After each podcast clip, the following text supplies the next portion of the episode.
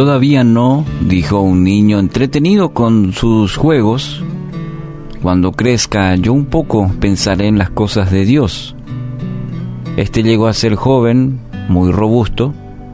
Todavía no, dijo este joven. Cuando vea, vea yo prosperar mi, mi negocio, tendré más tiempo para asuntos espirituales. El negocio prosperó, pero la respuesta fue la misma. Todavía no. Ahora, hombre de negocios. Mis hijos me necesitan ahora. Cuando ellos crezcan y estén bien colocados, entonces ahí tendré tiempo y más oportunidad para pensar en eso. Envejeció. Todavía no, siguió diciendo. Pronto voy a retirarme de mis negocios y para que ahí tenga el tiempo suficiente, leer y reflexionar. Y así murió. Dejó para más tarde lo que debía haber hecho cuando era joven. Vivió sin Dios y a consecuencia de esto murió sin esperanza. Bueno, esto, este relato nos debería hacer reflexionar sobre cómo estamos aprovechando el tiempo. Nuestros días sobre la tierra son como la hierba, igual que las flores silvestres. Florecemos y morimos. El viento sopla y desaparecemos como si nunca hubiéramos estado aquí. Así dice el salmista. 103, el capítulo, versículos 15 y 16. ¿Y qué palabra a qué palabras eh, más justas para este tiempo en el cual vivimos, creyendo que somos dueños del tiempo, postergando decisiones cruciales como la eternidad, creyendo que somos dueños del tiempo. Ahora mismo mucha gente en su monitor ve la despedida de un ser que se dice hasta ser inmortal, pero llegó, llegó el tiempo y no somos dueños del tiempo y no somos dioses. Somos seres mortales. Y como tal, un día vamos a partir de esta tierra y seremos juzgados.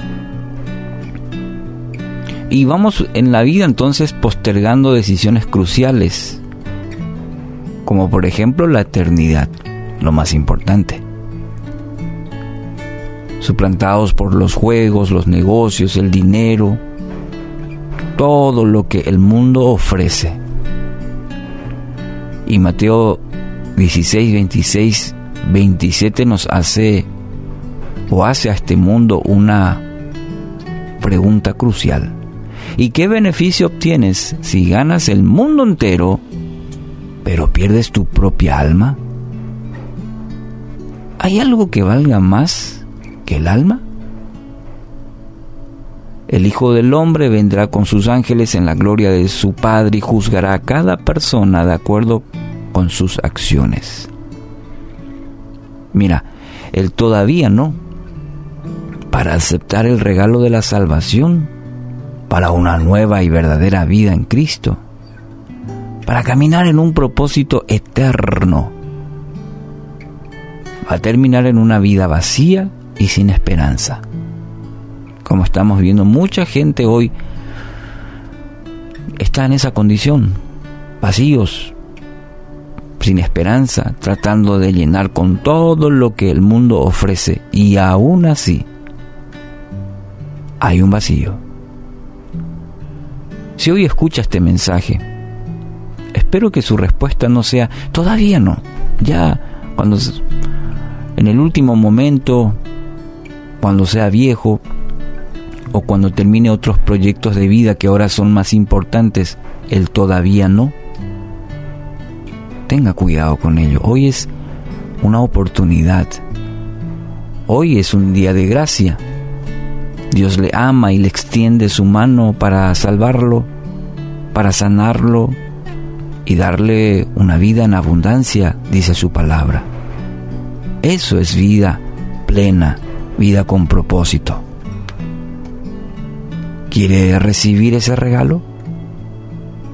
entonces confiese que necesita a Cristo, que necesita de Él, quizás se ha alejado, quizás su relación con Él es una relación fría, una relación lejana, pero hoy puede confesar, arrepentirse, pedir perdón a Dios por sus pecados y pedir que Él sea su Señor y Salvador y empiece a caminar en todo lo bueno y en todo lo maravilloso que Dios tiene planeado para usted.